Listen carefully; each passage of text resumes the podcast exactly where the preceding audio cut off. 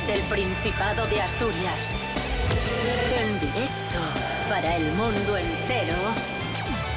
Aquí comienza Desayuno con Liantes. Su amigo y vecino, David Rionda. Buenos días, Asturias. Hoy es lunes 19 de diciembre de 2022. Son las seis y media de la mañana. Cris Puertas, buenos días. Buenos días, Asturias. Ya estamos en Navidades.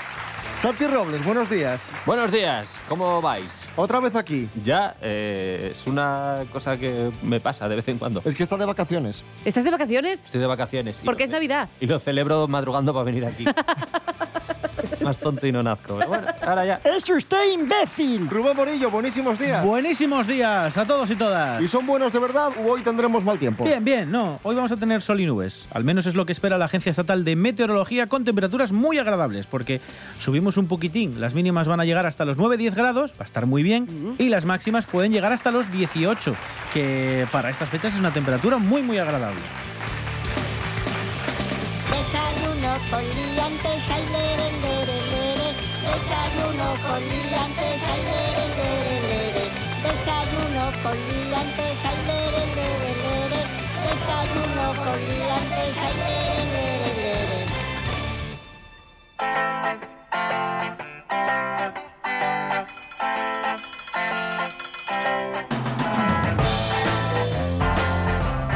Comenzamos y lo hacemos hablando de cenas de empresa. Hombre. Cenas de empresa navideñas. Cuidado con esto. Y ya está. Y esa es la noticia. Mary Coletas, buenos días. Hola, buenos días. Hola, Mary. Como Hola. experta, vienes a resolver una duda, una cuestión importante.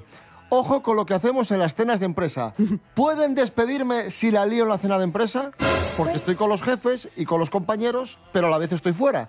Mary Coletas, por favor. Bueno, hay que... Respóndenos esta pregunta. A ver, hay que tener en cuenta que Varias corrientes de pensamiento. lo que pasa en la cena de empresa no se queda en la cena de empresa. Se suele trasladar habitualmente al ámbito laboral, porque hay que tener en cuenta que estás con tus compañeros de trabajo.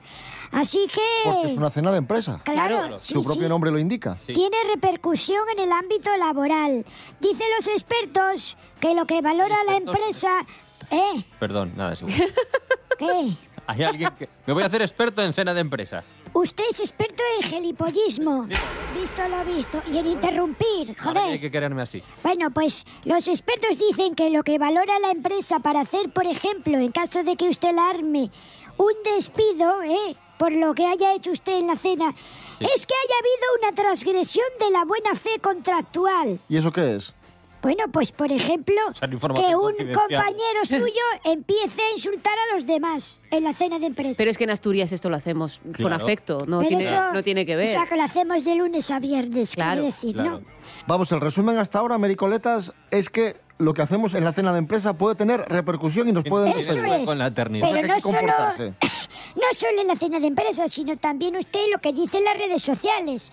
Tiene que evitar publicar vídeos en los que aparezcan otras personas sin su consentimiento y más aún en estas cenas, que sale todo el mundo bailando, que si Pedrito arrimándose más a fulanito, a menganita, este tipo de cosas.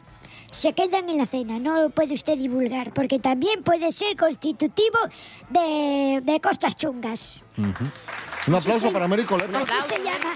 Qué, bu- qué buen informe. Cosas Principal chungas. consejo, no ir. Eh, ¿Cómo? No ir. Pero usted quién le va a invitar a cenas de empresa. Uy, yo tuve la mía el viernes. ¿Qué opináis de las cenas de empresa? A mí me llama la atención, o sea, hay empresas muy bien avenidas, pero hay otras empresas en las que no hay muy buen rollo, pero parece que llega la Navidad, cena de empresa, ala, alegría y felicidad. Y es como, no. Eso es ciertísimo. Aquí está la clave, Rionda. Es decir, eh, si tú en tu empresa no hay no se fomenta neces y ni tienes por qué fomentarse, pero bueno, allá cada cual, ¿eh? yo creo que está bien, yo creo que es productivo trabajar en un ambiente al que te apetezca ir, etcétera, pero yo sé que hay muchas corrientes de pensamiento. Si tú en tu empresa no fomentas ese ambiente, ni te importa, ni te interesa, ni nada, entonces juntar a la gente a horas que podrían estar con sus familiares, con sus amigos o solos viendo Terminator en su casa. eh, O Terminator 2. o Terminator 2. Las Y- siguientes ya no. Corre, Sara, corre. te persigue el cyborg. No, no nos, por favor, centrémonos en por lo que estamos, porque estamos aquí muchos que podríamos tirar por aquí, dejar de hablar del temario que tenemos. No nos desviemos. No nos desviemos. Entonces, eh, tú juntas a gente fuera de su horario laboral, un poco obligados a nivel social a tener que estar allí, eh, que no se llevan bien y les das alcohol. Mm, ya. ¿Qué, Algo puede, falla, sí. ¿Qué puede pasar? Claro. ¿Qué puede pasar? Oh, se masca la tragedia. Oh, ¿cómo ha podido pasar? ¿Qué no, pudo salir mal? Es que ya están a punto todos de pegarse y de insultarse y de, y de ponerse pasivo-agresivos en la máquina del café. ¿Qué va a ocurrir al cuarto gin tonic? ¿Qué va a acaecer? ¿Cómo es posible? Claro. En la anterior empresa donde estaba había cena de empresa, pero no era exactamente una cena de empresa porque pagábamos nosotros, con lo cual era... Ya, es- eso, eso, me, eso me interesa también. Es eh, socialmente te obligo a que vengas y a que compres ropa para ello, o por lo menos te, te, Sí. te asees, pero vas a pagar tú. Pero yo elijo el sitio. Sí. ¿A qué viene esto? A mí eso me pasó. Incluso pagamos, eh, no tengo muy claro quién tuvo la genial idea de pagar eh, la zona VIP de un bar en Gijón. Entonces consistía en meter a, a lo mejor 70 personas en un sitio con un cordón que no cabíamos. Tuvimos que quitar el cordón y meternos con el resto de la gente. Fue, fue un plan que... La fuga del Catraz, eh, pero mm, no.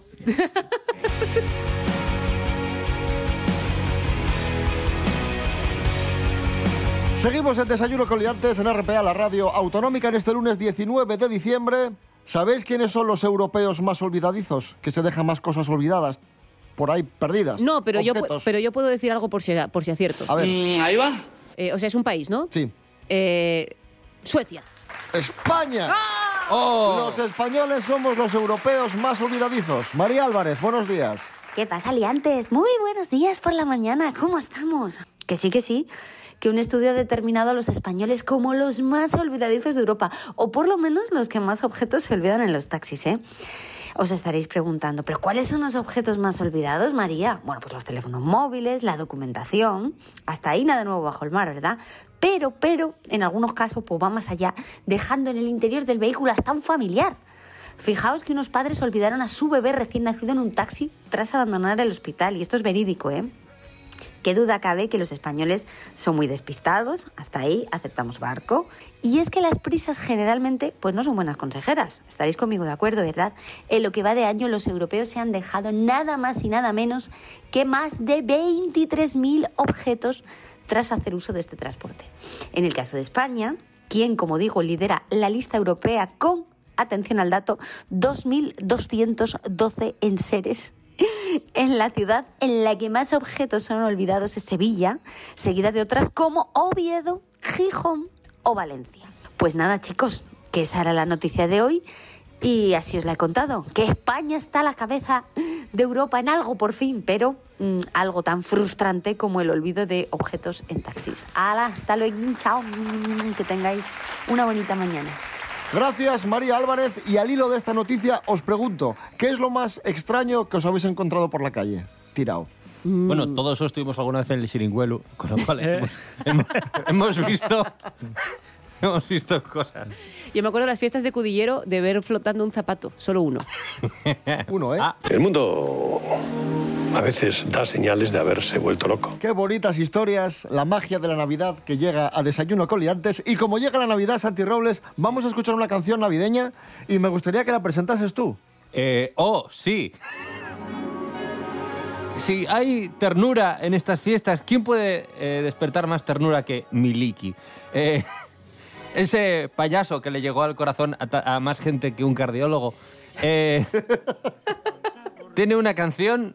Que contra- Navideña. navideña que contra todo pronóstico se llama Llega la Navidad. Ese día, a lo mejor, para buscar el título no, no, no he hecho la tarde. Pero ahí está, la vamos a Pero escuchar. ahí está. Porque llega la Navidad. Déjame ver. Amigos, Miliki.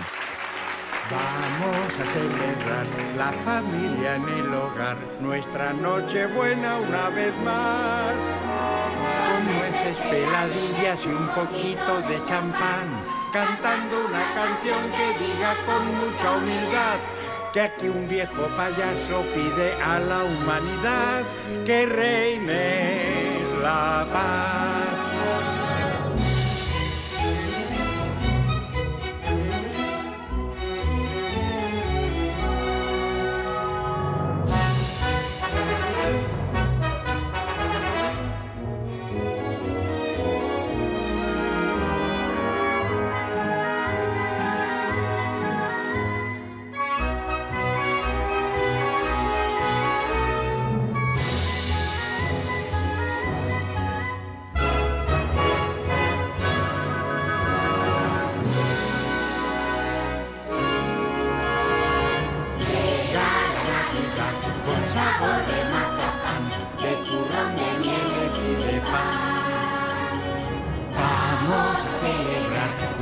Familia en el hogar, nuestra noche buena una vez más.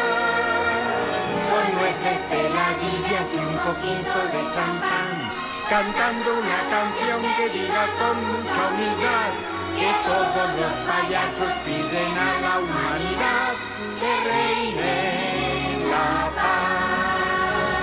Llega la Navidad con sabor de mazapán, de turrón, de mieles y de pan. Vamos a celebrar la familia en el hogar, nuestra noche buena una vez más. Con nueces, peladillas y un poquito de champán, cantando una canción que diga con mucha humildad que todos los payasos piden a la humanidad que reine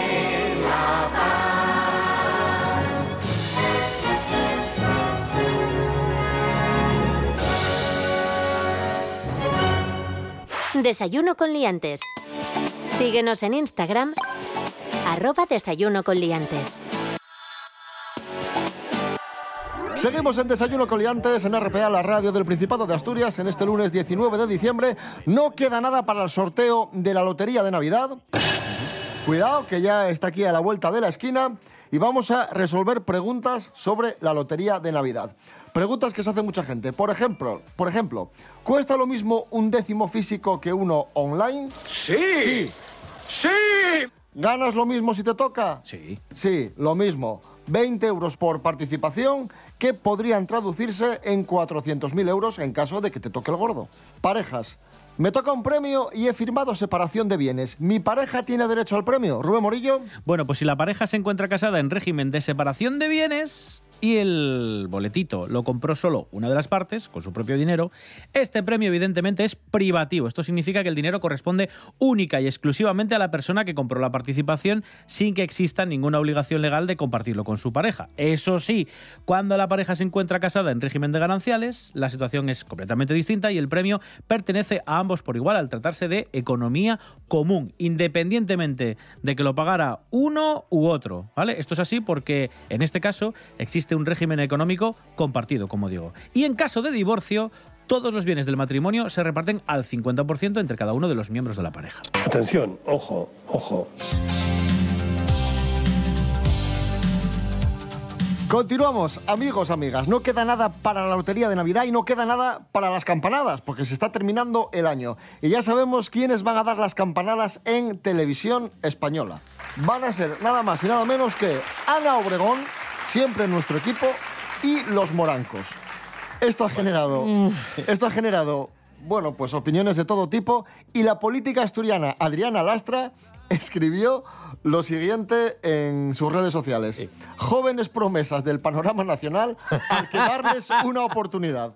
Por cierto, es la primera vez que Ana Igartiburu no va a dar las campanadas eh, desde 2005. Llevaba ya Bueno, 17 dicen, años. Dicen que es un poco una riña y un castigo de televisión española porque Ana Igartiburu, según parece, tiene firmados contratos con otra cadena de televisión, una de las cadenas privadas. Creo que es en concreto con Antena 3. Puede Tiene firmado algún programa y por eso a televisión española no le ha parecido demasiado bien. Y dijo, en vez de Anne, Ana y los morancos. Y También eso- te digo, eh, no tener que estar en Nochevieja presentando el programa, igual es. O sea, quiero decir. Sí, hombre, igual económicamente está guay, pero, pero vaya es turra. que Ramón García seguramente su familia no le habla a estas alturas. Tenemos una investigación de Mary Coletas con grandes momentos de, de las campanadas. Vamos con Investigation by Mary Coletas. ¡Oh! Investigation by Mary Coletas.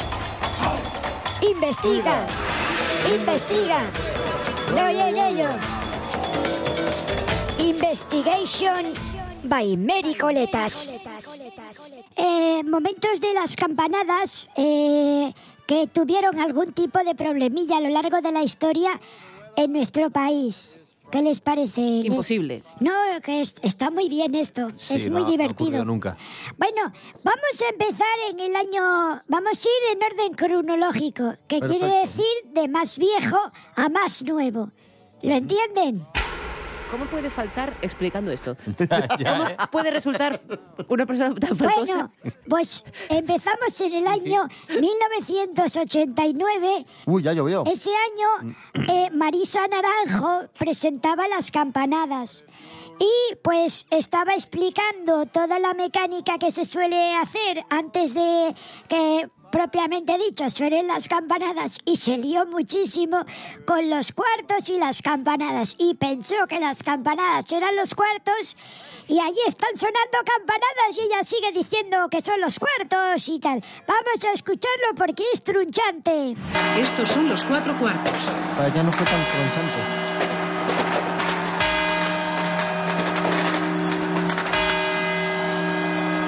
Notarán ustedes que el sonido es totalmente diferente, los cuartos a las campanadas.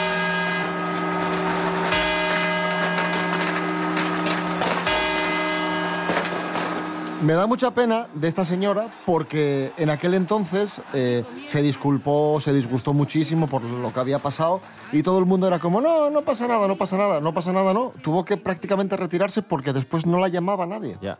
Pobre. por este error. Debe ser un directo fastidiado, porque hay un montón de gente gritando que no llega a los micros el sonido, pero que ellos sí lo oyen, Sí, sí. supongo. Y encima en el 89 estamos hablando. Claro. Ah, Menos medios aún. Bueno, en el año 1993, para que vean que no ha sido la única a la que le ha ocurrido el tema de confundir los cuartos con las campanadas, Irma Soriano tuvo otra vez problema con los cuartos. Estaba hablando ella de lo bonito y la belleza de la vida, no oyó los cuartos.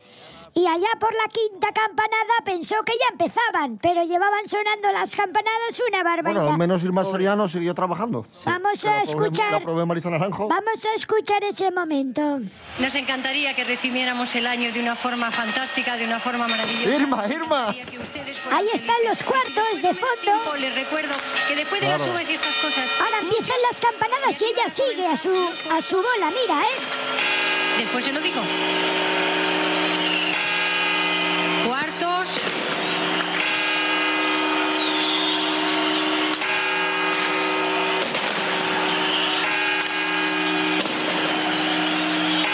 Y ahora comienzan las uvas. No, Irma, no, no. No, íbamos por la sexta campanada, Irma. Madre, madre, Te has pobre. liado. Pobre, pobre, pobre. ¿Y qué más tenemos por ahí, Mary? Bueno, tenemos dos más. M- muy Eh, rápido, que no da tiempo. Un año rarísimo fue en 2012 cuando las presentaron las campanadas desde Televisión Española. Ani Gartiburu, a la que mencionaban antes, con Imanol Arias, una mezcla rarísima en la que Imanol metió una chapa, pero acojonante. A toda la gente de la cuenca del Deva, que son nuestros paisanos, voy a darles un abrazo. Gente muy trabajadora. Mira, ahí está. Para nuestro pueblo. La campanada, es decir, que tendremos 36 segundos para comernos las uvas. Bueno, no es mucho, pero tampoco es poco. Hay que masticarlas bien.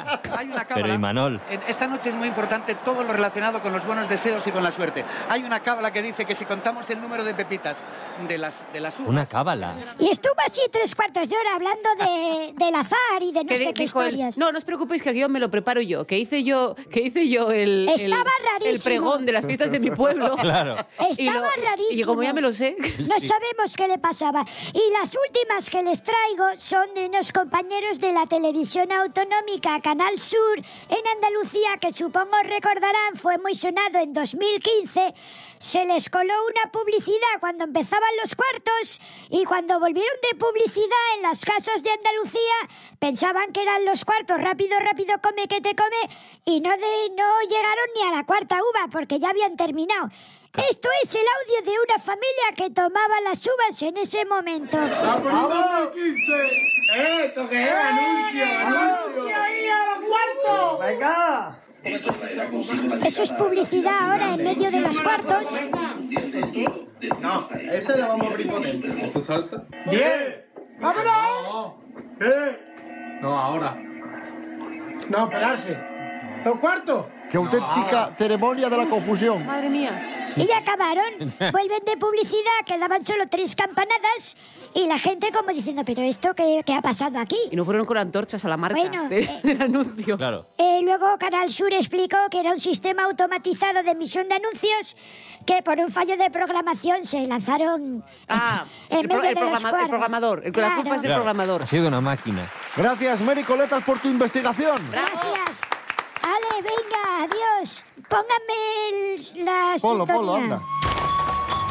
Investigation by Mary Coletas. Investiga. Investiga. Yo, yo, yo, yo. Joder, no me. Investigation by Mary Coletas.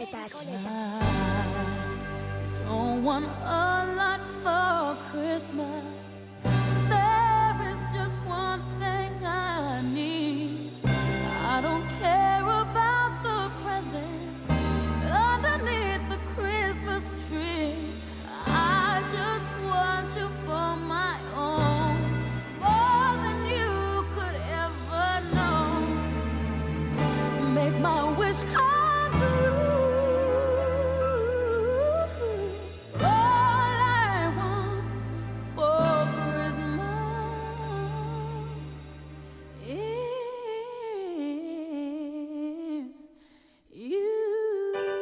Desayuno coliantes en RPA, hoy lunes 19 de diciembre. Os vamos a dar una lista de regalos, de cosas que podéis regalar esta Navidad. Son regalos frikis de Navidad relacionados con el cine. Muy Cris bien. Puertas, te va a encantar esto. Perfecto. Rubén Morillo. Bueno, pues empezamos con lo más sencillo, eh, que es regalar directamente películas. Películas, eh, hay muchas ahora que se están reeditando, sobre todo eh, llegando las Navidades. Hay packs especiales, eh, reediciones en Blu-ray, en 4K. Aquí, en un artículo maravilloso de sensacine.com, que nos indica precisamente este tipo de regalos para los más aficionados, nos anuncian figuras de Pokémon, que yo no sabía que Pokémon seguía estando tan de moda a día de hoy. Sí. Eh, llaveros de Harry Potter. Bien. Y luego ya pasamos a los juegos. Hay muchos juegos de mesa. eh, por ejemplo, esto yo no sabía que existía, un Monopoly de regreso al futuro. Hay Monopoly de todo. ¿Qué es esta maravilla? Bueno, pues por tan solo 19 euros podéis tener eso, el Monopoly. Puede- Puedes, de puedes comprar Futuro. el, el, ayuntamiento. Ostras. Y terminamos con algo que, por ejemplo, está en mi casa, pero que te se puede regalar, que es eh, la figura Pero de la tuya- la tuya no. Eh, la mía, la mía no, la mía no, la mía no. Que es la figura del Baby Yoda, que viene también aquí como uno de los superventas. Es cierto que tuvo más éxito años pasados con el estreno de Mandalorian, ya está un poco de capa caída, pero sigue siendo de los más vendidos. Y que salvó a Disney, porque después del golpetazo que se había Cierto. pegado con las últimas películas, Sí, que no no vendían ni un muñeco de los nuevos personajes, con Baby Yoda sí que supieron. Sí que es verdad, sí. Sí que tocaron la tecla. Sí, sí. Hombre, es que es un bichín muy mono. Y seguimos hablando de cine, en este caso lo hacemos con nuestro experto, Miguel Ángel Muñiz, Jimmy Pepín. ¡Que llega! ¡Fantástico!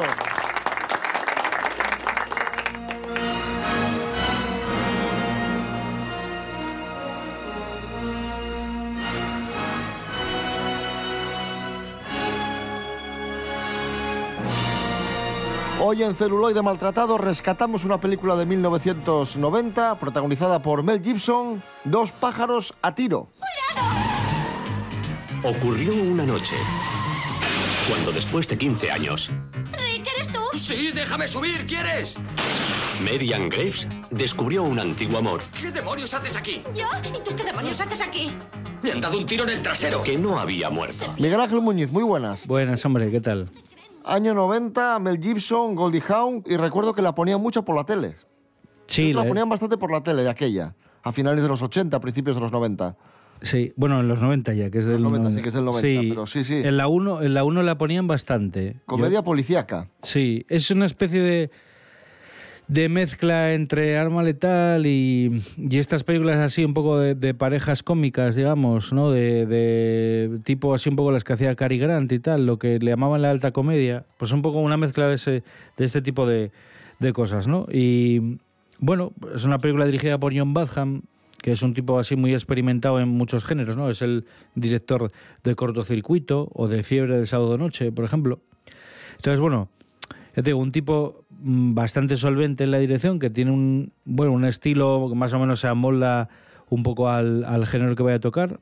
Y en este caso, bueno, es una película bastante bastante conseguido un poco el- ese, ese tono así como trepidante. Es una película de estas frenética que está todo el rato pasando cosas.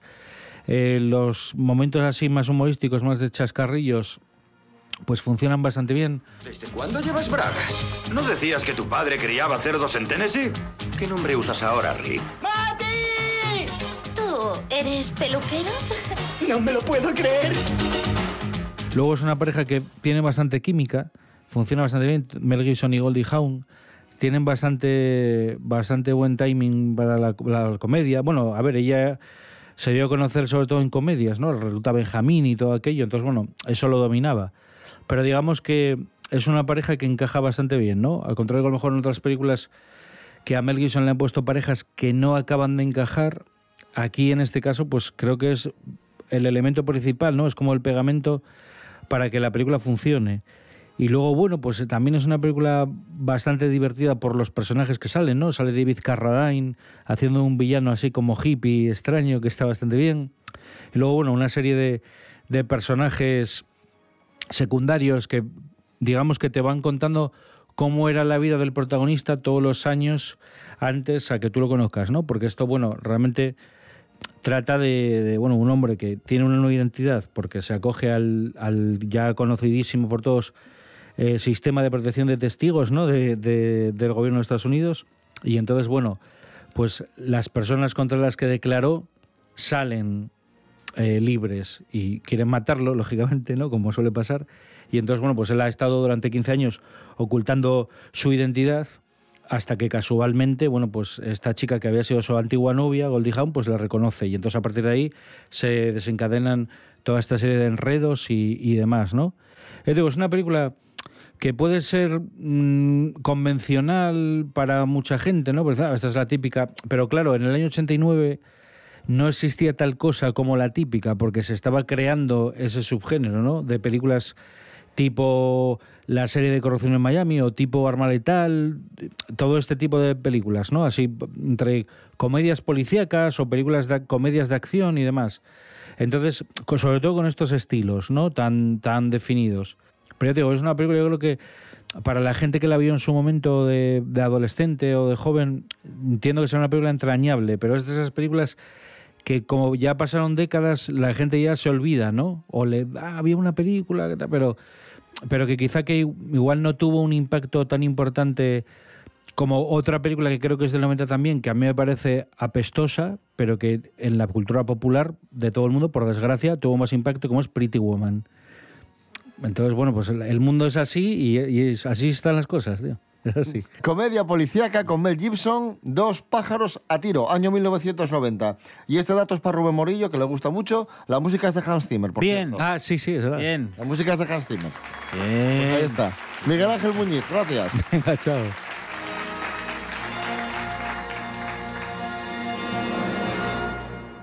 Desayuno con liantes. Síguenos en Instagram, arroba desayuno con liantes.